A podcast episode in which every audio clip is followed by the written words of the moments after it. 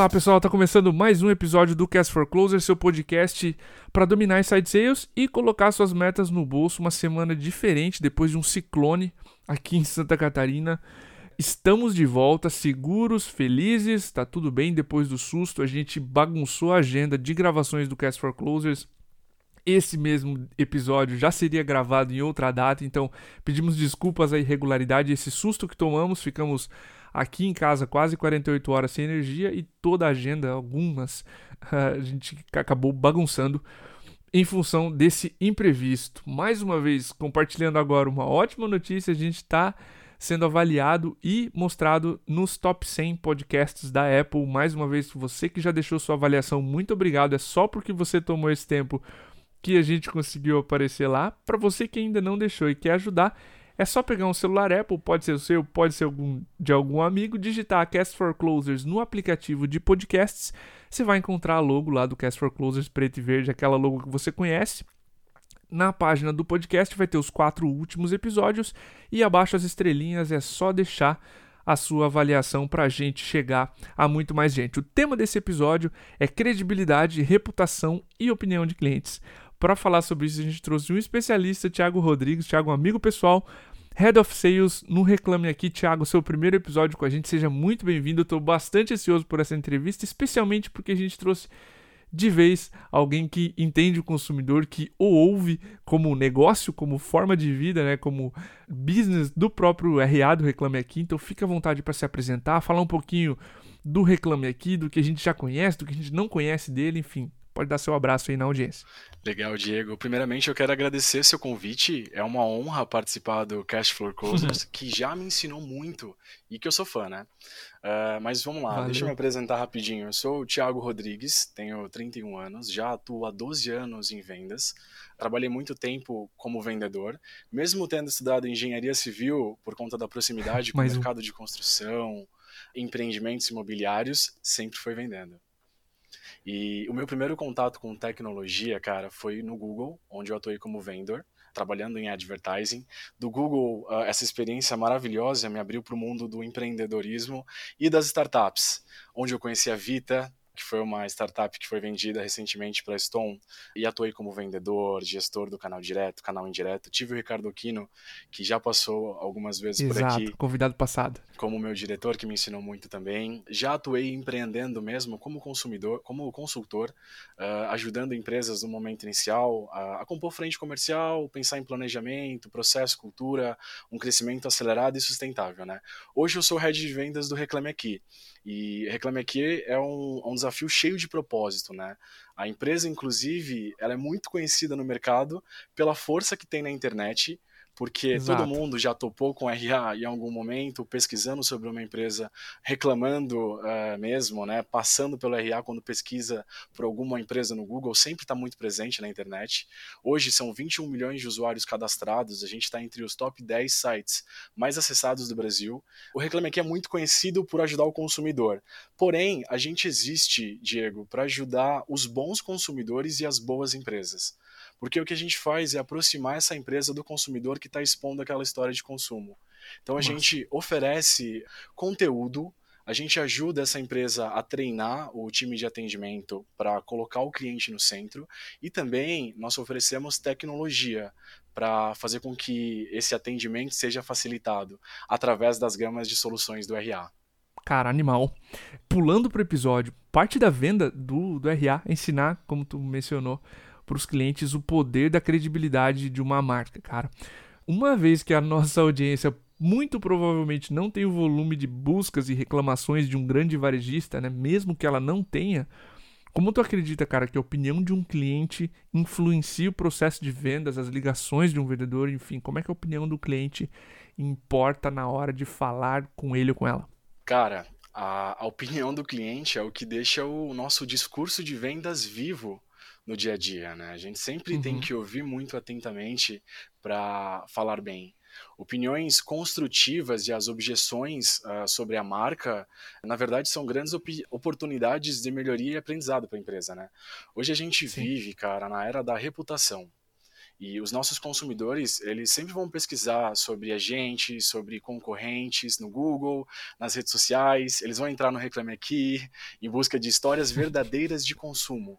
Porque hoje as opiniões credibilizam, trazem segurança. A gente uh, diz que uma opinião verdadeira vende muito mais do que o marketing porque é o que mais importa, né? O que as pessoas estão falando da empresa, não o que ela, di, não o que ela é, diz sobre si mesma. Inclusive, as empresas que estão presentes no RA têm a oportunidade de mostrar como resolvem os problemas. Uma coisa que o Maurício Vargas é, sempre nos diz, que é o fundador do RA, é que empresa boa não é aquela que não tem problema. Empresa boa é aquela que resolve os seus problemas amassa isso. Tu mencionou uma palavra que me chama a atenção: experiências reais de consumo. E o nosso cliente revela muito mais de nós mesmos do que o nosso marketing, que é mega enviesado e suspeito, né?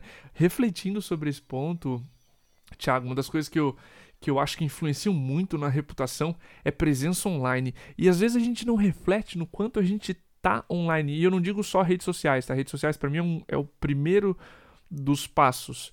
Site, então, nem se fala, né? Isso já é uma coisa que é, é inadmissível não ter, mas é o quão acessível a sua empresa é. Tu já teve essa sensação de entrar num site, não ver um e-mail de suporte, não ver um telefone e ficar com aquele aquele receio. Às vezes é um e-commerce, né, que tu vai comprar um produto, às vezes é até mais barato, mas tu não tem a sensação de que aquele produto talvez chegue, se não tem um cadeadinho, não tem uma certificação, enfim. Sim. Eu acho que entrevistas, matérias, tudo que a tua empresa é encontrada no Google monta uma imagem e você vendedor aceitar que isso é um fato e vai influenciar a sua venda, para mim é o primeiro passo para começar a entender o que é a imagem da empresa e a credibilidade e reputação que ela montou. Isso é verdade. Inclusive, como adendo, aqui no Reclame Aqui a gente vê que na, as empresas na internet têm aquelas informações expostas que são controladas, e tem as Sim. informações que não são controladas. Então, as que não são controladas, que são do próprio consumidor em, em relação à interação com os seus serviços e produtos, tem que ter muito tato e estar muito próximo. Mas as que são controladas, que são os seus blogs, suas páginas, toda a sua comunicação estratégica, ela tem que ser muito impecável, porque uh, é aí que você ganha na exposição positiva da sua marca, né? Cara, perfeito. Muito massa pensar no que é controlado e não é controlado, né? Até porque a gente precisa, pelo menos, responder às que não são controladas. Tiago, parte da, da própria existência do RA, de plataformas de review de opinião, é porque o consumidor está mais empoderado. A internet está aí, ele procura mil vezes e, enfim, está mega disposto a especialmente denegrir um produto que não teve a experiência atendida, enfim. Eu queria que tu ensinasse os vendedores que estão nos ouvindo agora sobre como me informar melhor sobre a credibilidade que a minha própria empresa tem. Onde e quais informações eu deveria buscar para saber qual é a reputação, qual é a credibilidade que a minha marca tem e poder trabalhar com isso, né? Legal. Uh, inclusive, até como a gente falou antes, né, é, eu acredito que a credibilidade não está relacionada uh, somente ao, à maneira como a empresa fala de si mesma, né, por marketing ou vendas. A reputação uhum. da marca ela é feita pela entrega contínua que essa empresa oferece à sociedade e aos seus consumidores. Então, antes de mais nada, a, a gente tem que ter um discurso muito coeso com a entrega. Aqui no RA, Perfeito. a gente vê claramente, Diego, que a força da opinião de um cliente é, é muito maior do que o seu pitch ou do que o seu marketing.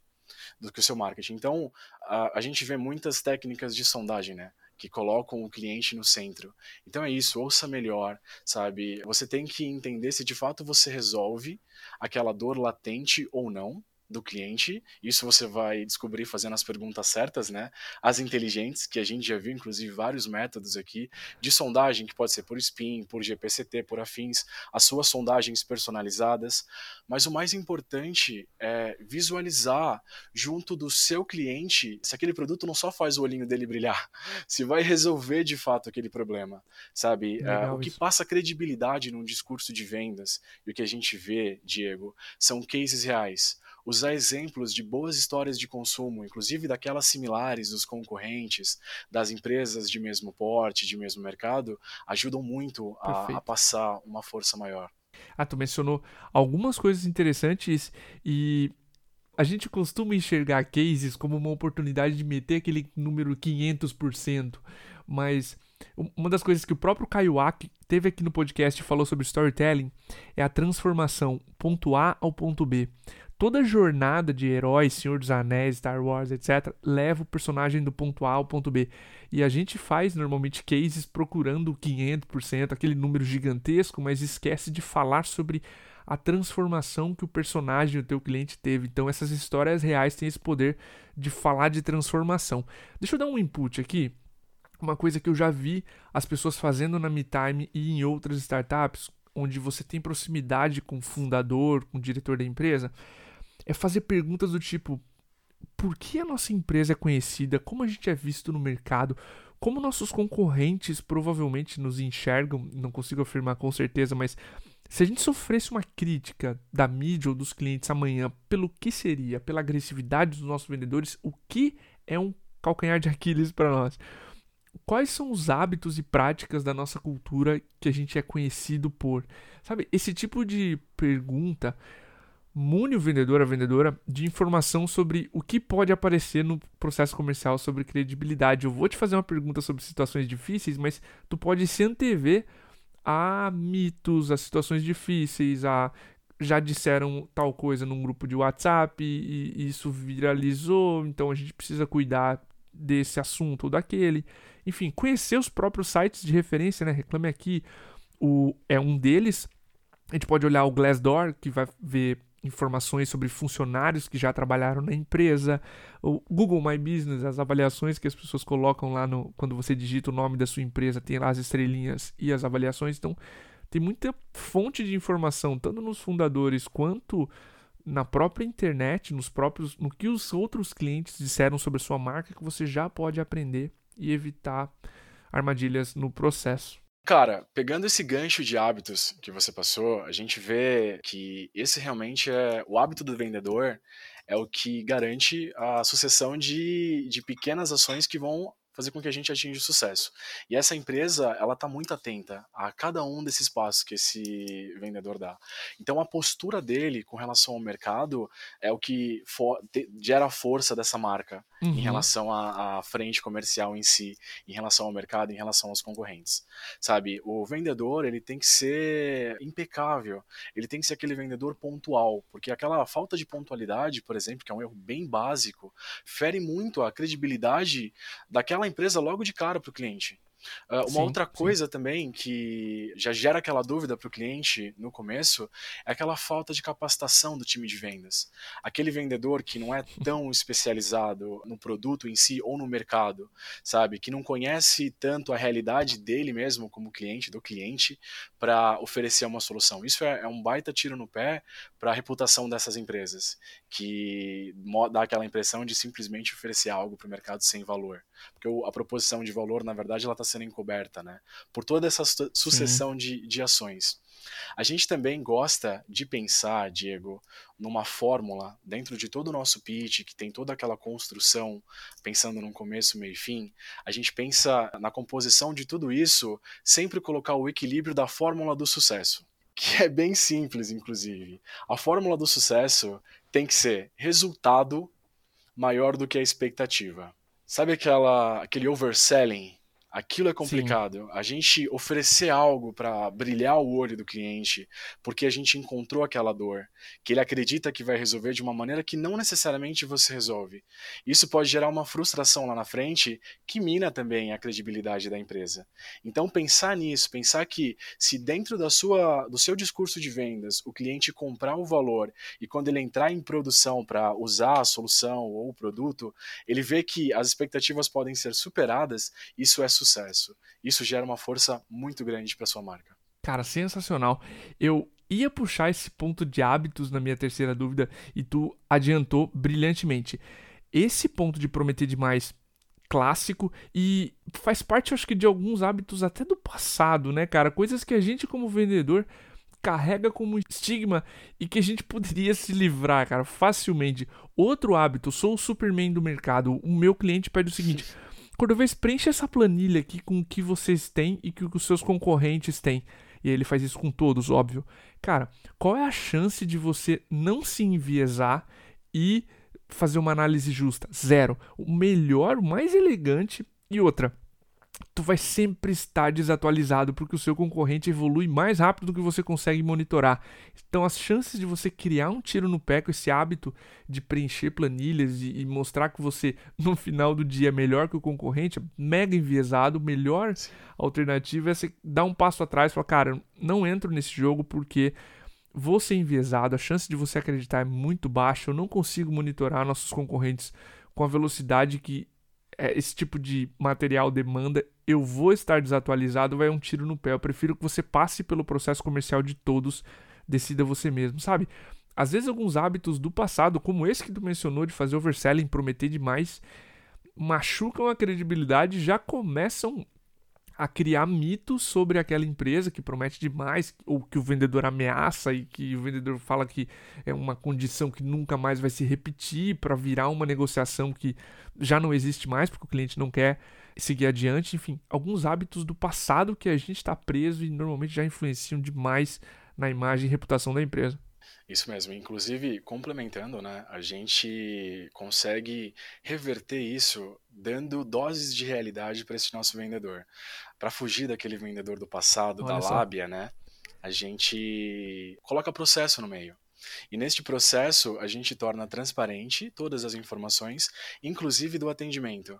Mostrar para o nosso vendedor como esse cliente vai ser atendido em detalhes, aí vai a força de, um, de uma estrutura de capacitação forte que mostre bem como que funcionam uhum. essas soluções, ainda mais no nosso mercado SaaS, né, que é uma relação contínua, vai ajudar muito a, a deixar equilibrado esse discurso. Animal. Um dos pontos que tu mencionou é frustração, né? A gente outro que gera frustração o próprio atendimento. A gente já pincelou em algumas respostas aqui. E cara, de novo, o vendedor é a porta de entrada para a empresa, né, para a marca. E a gente acabou de falar sobre maus hábitos. Eu queria falar um pouquinho sobre prevenção a esses maus hábitos. O que, que um vendedor, uma vendedora pode fazer preventivamente para proteger a marca ao passar por uma negociação? Legal. Então vamos começar com a fórmula do sucesso, né? Que é muito simples que a gente ser coeso no nosso discurso, sabe? Ajuda muito a tornar o que a gente fala compatível com a entrega. Uh, a gente precisa, para tornar esses hábitos mais regulares, né, com a reputação e ajudar a potencializar ela, uh, afiar o nosso time, sabe? Manter as soluções uh, claras na mente do nosso time, do nosso vendedor. Uh, o vendedor, ele tem que sempre né, sair daquela zona de conforto e entender como que o, o cliente dele está se saindo no uso daquela ferramenta, porque isso é rico na hora de vender, você sabe como que aquela pessoa, uh, você se coloca nos sapatos dela e sabe como que ela está agindo, como que ela está se beneficiando com o seu produto, para você poder passar essa realidade à frente, sabe? Estudar sobre o próprio cliente, uh, isso é muito importante, porque muitos vendedores uh, acabam chegando despreparados na hora de falar com algum cliente. E um dos maiores erros que a gente pode cometer é, é tornar o, o cliente, é fazer com que o cliente tenha a impressão do que a gente está assumindo que o negócio dele seja como qualquer outro e não uhum. personalizando. Uhum. Então é muito importante você coletar informações, estudar este cliente, estudar o mercado dele, apresentar dados relevantes sobre o negócio dele em intersecção com o seu, para mostrar que você e a sua empresa estão genuinamente interessados em ouvir dentro de um discurso coeso com a entrega, com preparação prévia e você mostrando toda aquela empatia, praticando aquela escutativa, você vai conseguir fortalecer essa imagem da empresa para aquele cliente no momento.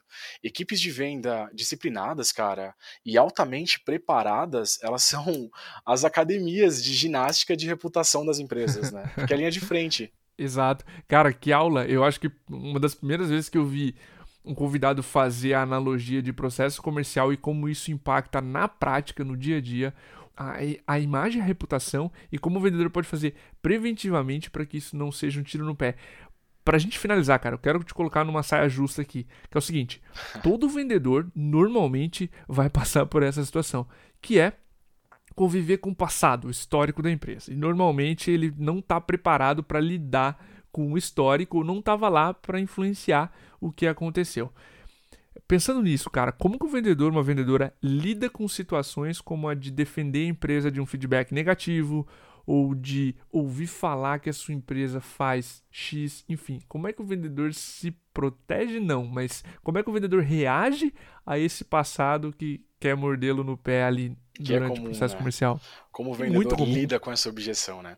A gente, antes de entrar em, em, manejos e, e fala e tudo mais, a gente ensina que antes de lidar com objeções que envolvem a sua marca, inclusive do que você nem tem controle, ditas pelo próprio cliente, a gente tem que entrar nessa conversa com o elemento transparência do nosso lado sabe? Legal. Você tentar esconder uh, ou contornar possíveis falhas que a sua empresa teve com algum cliente no passado pode piorar a situação.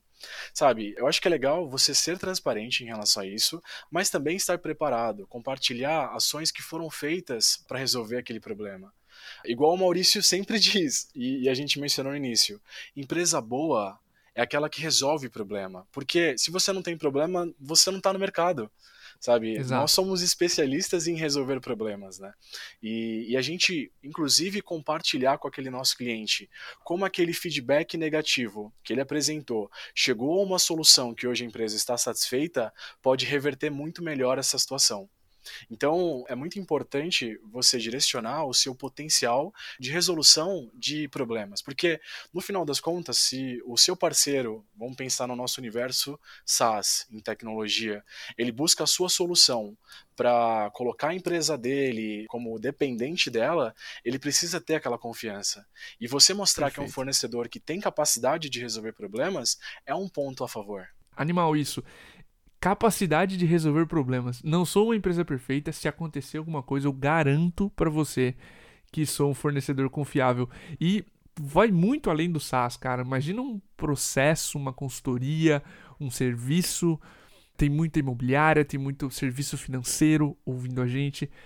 Todo esse esse arcabouço aqui de, de que o próprio Thiago explicou, serve também para o tipo de negócio de vocês, né? Como é que a gente lida com isso? E a palavra-chave que tu trouxe para mim também, Thiago, é naturalidade, cara. É não se sentir ameaçado por aquele feedback, não levar pro pessoal, não achar que é um ataque, etc e lidar com naturalidade, quase esperá-lo, sabe? Quando o vendedor é treinado pro pior, quando ele pensa, cara, eu vou dar um, quando o teu gestor pensa assim, ó, eu vou dar um prospect difícil para esse vendedor treinar, eu vou colocar um passado que a empresa teve para ele se virar, enfim.